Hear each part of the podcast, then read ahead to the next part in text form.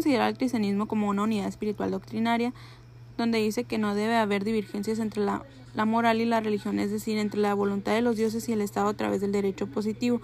Es por eso que decimos que el cristianismo se sitúa en Dios por encima de los reyes y se dirige sin mediación directamente hacia el alma humana. Se divide en dos etapas. El primero, que es el patrística, que es el movimiento especulado de los padres de la iglesia, que se divide también en dos. Uno encuentra la personalidad de San Pablo Torso y encuentra a San Agustín en la segunda, la escolástica, donde se destaca la personalidad de Santo Tomás de Aquino.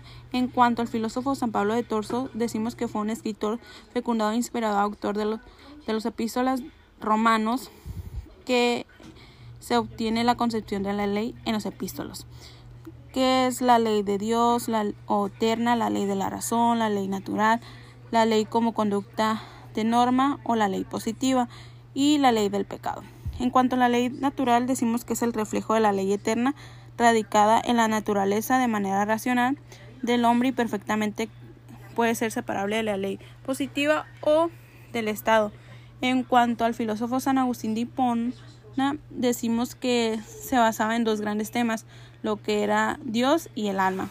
Este filósofo trataba de penetrar la humanidad de manera individual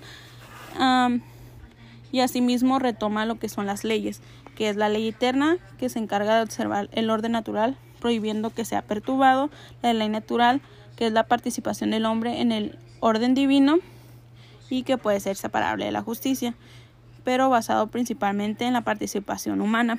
En cuanto a la ley humana o temporal, decimos que son las circunstancias del tiempo y lugar ajustados para la justicia en, algo establecido de manera legítima. En cuanto al filósofo Santo Tomás de Aquino, decimos que éste le da un seguimiento a las escuelas y realiza los lineamientos definitivos de la doctrina en base al cristianismo y católico.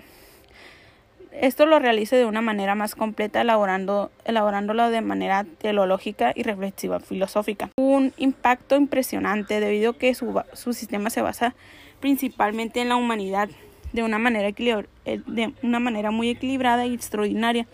A su vez encontramos lo que es la ley, y la teoría de la justicia. En cuanto a la ley, podemos decir que cataloga la ley eterna como la sabia razón de Dios, la ley natural de una manera universal y la ley humana dice que es el origen de, las posiciones.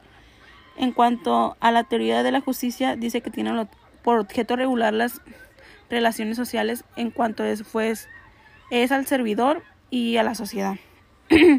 y a su vez también encuentra lo que es el origen etimológico de la ley.